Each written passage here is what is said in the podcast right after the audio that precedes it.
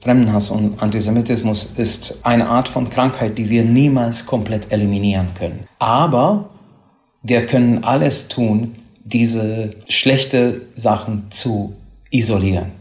Das sind die Worte von Jolt Baller, dem sächsischen Landesrabbiner und dem bald ersten Militär-Bundesrabbiner der Bundesrepublik Deutschland.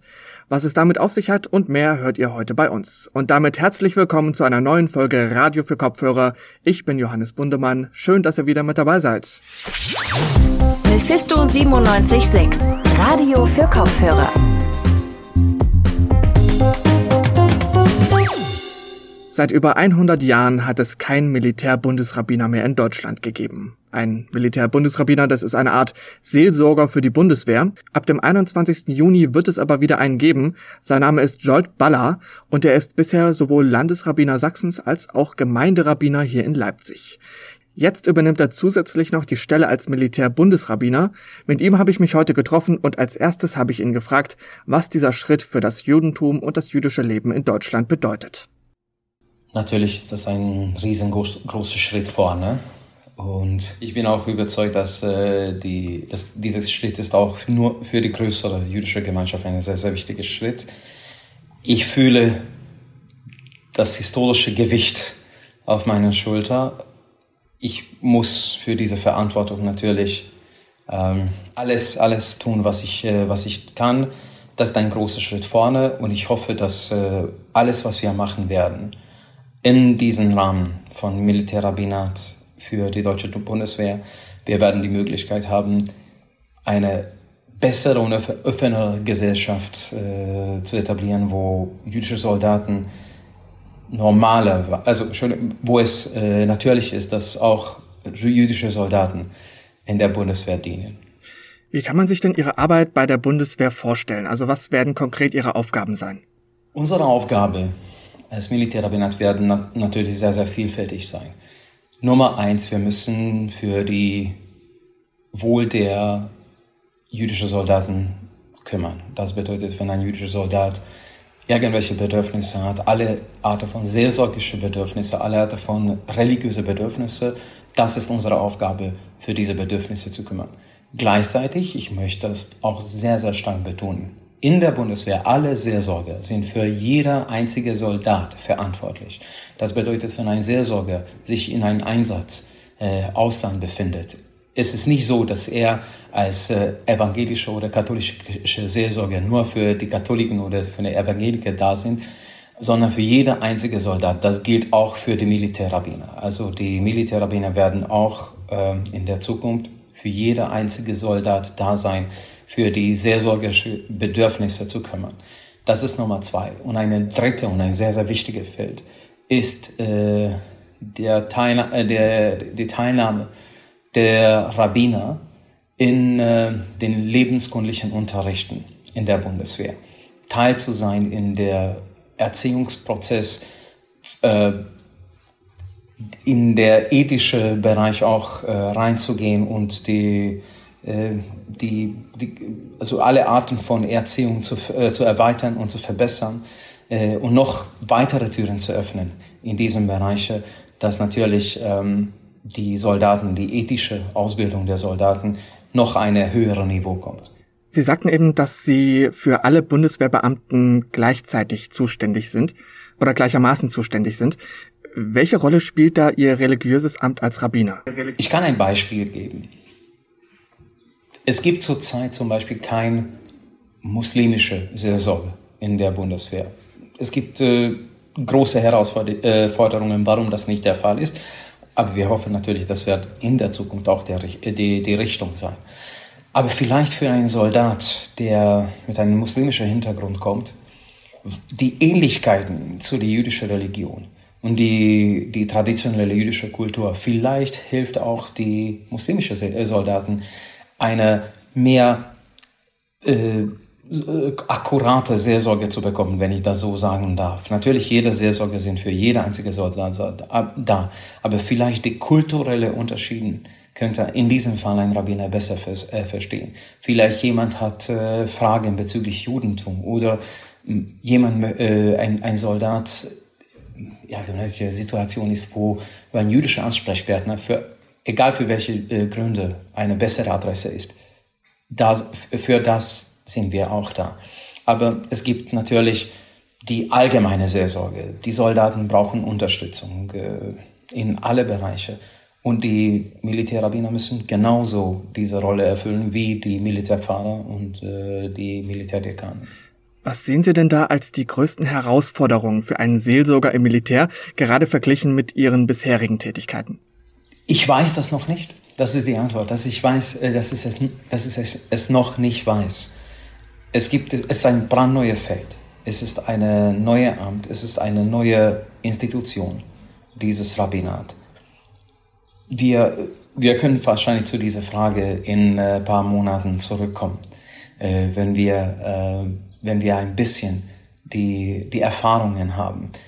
Wir hoffen, dass äh, die Herausforderungen, wir sind alles nur in einem positiven Sinne Herausforderungen, sein kein Problem.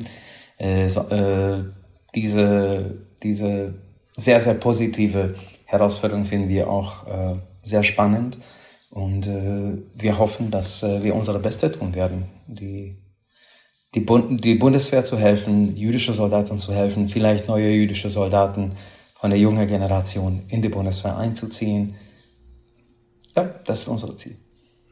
In der Vergangenheit gab es ja bei der Bundeswehr auch vermehrt Probleme mit Rechtsextremen und Antisemitismus. Rechnen Sie damit Problemen oder haben Sie da auch schon Gegenwind erfahren? Ich habe noch keine persönliche Erfahrung. Natürlich von den Nachrichten lesen wir alle solche Fälle mit großen Sorgen. Aber ich denke genau in diesem äh, Bereich, wenn jemand einen Zugang hat, mit einem Jude persönlich zu, zu sprechen, der einzige Weg, alle Art von Rechtsextremismus und, und Fremdenhass und inklusive Antisemitismus zu minimieren, ist ins Gespräch zu kommen. Wenn die jüdischen Soldaten sichtbar sind, wenn die Militärrabbiner da sind, für jeder einzige Soldat, egal von seinem Hintergrund, wenn diese persönliche Be äh, Beziehungen da sind, dann haben wir eine Chance, solche Bewegungen äh, in der richtige, äh, also äh, minimalisieren. Natürlich, das ist eine sehr, sehr wichtige Sache. Ich, ich denke immer, dass alle Art von Rechtsextremismus und, und äh, Fremdenhass und Antisemitismus ist eine Art von Krankheit, die wir niemals komplett eliminieren können. Aber wir können alles tun, diese schlechte Sachen zu isolieren. Und das sollte unser Ziel sein.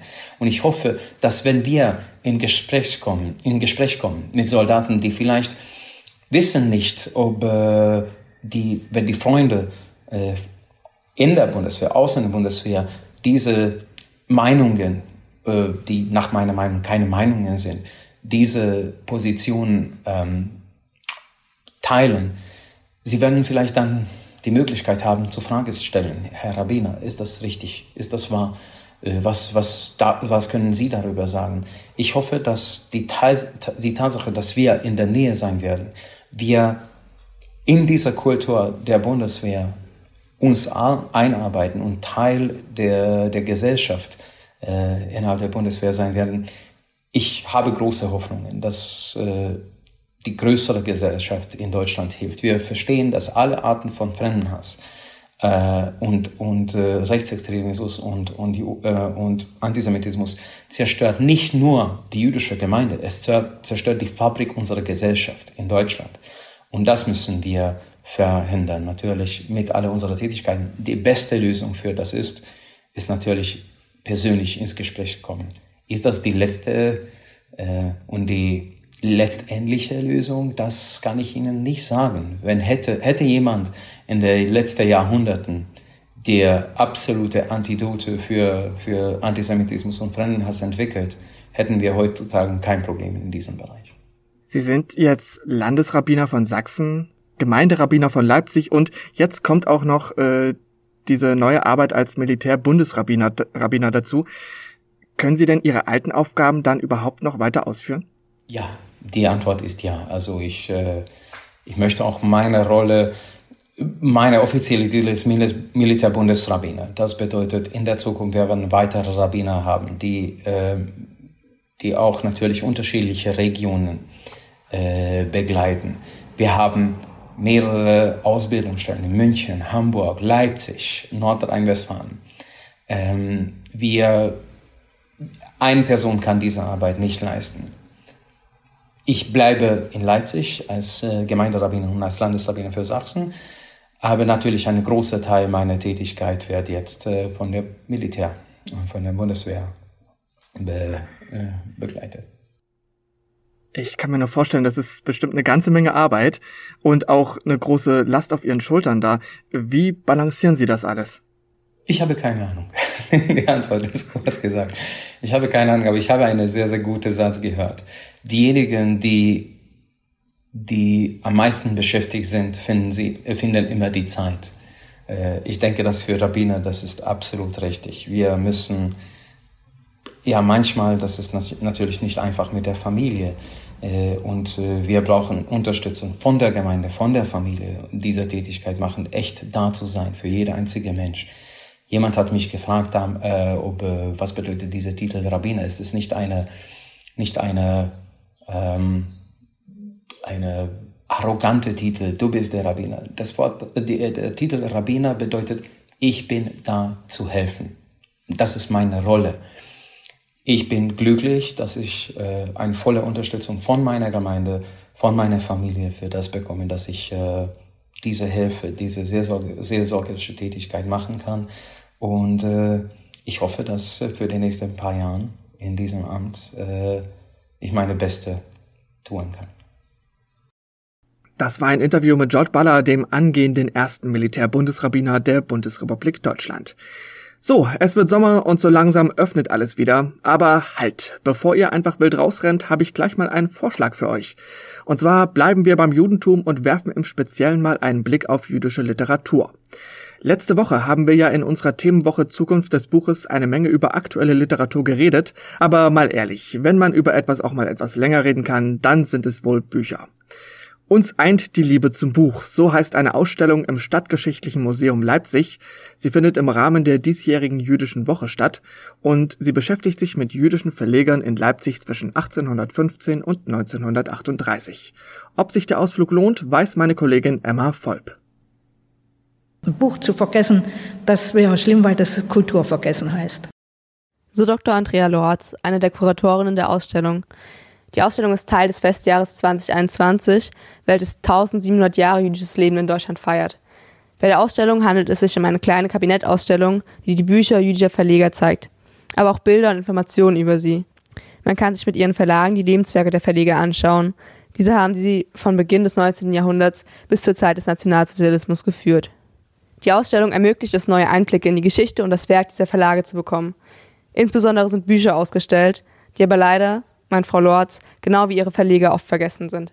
Sie beschäftigt sich schon lange mit der Geschichte der Leipziger Juden und Jüdinnen zur NS-Zeit diesen Wissensverlust, von dem wir schon gesprochen haben, den äh, Verlust an, an Kenntnissen zu den Leistungen der Verlage, zu dem Beitrag zum, zum äh, Kulturleben, zum, zum geistigen Leben von Leipzig, aber insgesamt auch von äh, äh der, der Verlage in, in Deutschland ins, überhaupt, äh, um diesen Verlust deutlich zu machen und möglichst äh, Anregung zu geben, sich damit weiter zu beschäftigen, denn das ist ja nur ein kleiner Ausschnitt Ausschnitt, äh, den wir hier vorstellen konnten. Ein Beispiel für einen solchen vergessenen Verleger ist Kurt Wolf. Er verlegte als erster Werke von Kafka. Nun wurden diese Verlage zwar von Juden geführt, allerdings ist dabei zu beachten, dass ihre Religion beim Verlegen nur in den wenigsten Fällen eine Rolle gespielt hat. Diese Verlage, die hier vorgestellt äh, worden sind, mit Ausnahme des Verlages von Kaufmann, sind a priori keine jüdischen Verlage, sondern das sind äh, Verlage in Leipzig, die äh, zufällig, äh, wo die Besitzer, Inhaber, Gründer zufällig Juden waren, also äh, die jüdische Religion äh, gepflegt haben. Und das äh, wird dann häufig verwechselt, dass das dann jüdische Verlage sind. Die Kuratorinnen betonen immer wieder, wie wichtig diese Ausstellung ist, um die Schicksale von jüdischen Menschen in Leipzig zur NS-Zeit aufzuarbeiten und zu verstehen. Genau das spricht auch Frau Dr. Johanna Sänger an. Sie ist Kuratorin für Stadtgeschichte ab dem 19. Jahrhundert. Dass wir diese vergessenen Geschichten, diesen vergessenen Aspekt der äh, Leipziger Buchgeschichte wieder hervorholen und dass wir nicht nur auf den Nationalsozialismus schauen, in dem diese ganzen Lebenswerke zerstört worden sind, sondern dass wir schauen, was haben diese Menschen und diese Unternehmen vorher geleistet, was war die Normalität, was war die, der Beitrag dieser äh, jüdischen Menschen zu, zur ganz normalen Geschichte von Leipzig. Es ist beiden ein Anliegen, deutlich zu machen, dass es um Menschen geht, die einfach ihr Leben leben wollten und dies auch heute noch ohne Angst tun wollen und können sollten. Die, die Mitglieder der äh, israelitischen Religionsgemeinde nicht wieder mit Angst durch die Stadt gehen müssen und äh, vor Angst auch äh, äh die Männer keine Kippa tragen weil sie eben Angst haben, als solche, äh, als, als äh, jüdischer Herkunft äh, erkannt zu werden.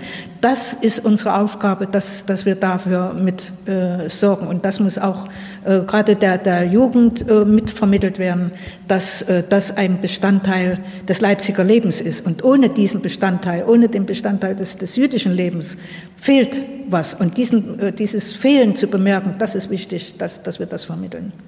Die Ausstellung verbindet Leipziger Buchgeschichte mit jüdischem Leben in Leipzig und weist immer wieder auf die Wichtigkeit hin, die Geschichte aufzuarbeiten, damit sich die Fehler der Vergangenheit nicht in der Zukunft wiederholen. Um nicht wieder zuzulassen, dass da die Leute wieder daneben stehen und zugucken, dass äh, äh, Werte, Menschen und äh, kulturelle und menschliche Werte damit auch zerstört werden. Das darf einfach nicht wieder passieren und die Zeit in der Gegenwart macht große Sorge, dieser wachsende Antisemitismus. Emma Volk war das über die Ausstellung Uns eint die Liebe zum Buch, einem Angebot im Rahmen der jüdischen Woche. Wenn ihr jetzt auch Lust bekommen habt, die Ausstellung findet ihr noch bis zum 25.07. im Stadtgeschichtlichen Museum Leipzig. Weitere Infos gibt es auf der Homepage www.stadtgeschichtliches-museum-leipzig.de. Und damit sind wir mit unserer heutigen Folge Radio für Kopfhörer auch schon wieder am Ende. Verantwortlich für Themen und Recherche waren Eva Heiligensetzer, Emma Volp und Levin Wortmann. Vielen Dank euch. Die nächste Folge gibt es dann am Montag. Wenn ihr jetzt das Wochenende überdenkt, Mensch, ich brauche mehr Radio für Kopfhörer, dann findet ihr uns natürlich wie immer auch auf Facebook, Twitter, Instagram und YouTube. Dort heißen wir wie früher Mephisto 97.6. Bis dahin bleibt wie immer schön gesund und ja, geht vielleicht mal wieder ins Museum. Ich bin Johannes Bundemann. Wir hören uns. Ciao. Mephisto 976, Radio für Kopfhörer.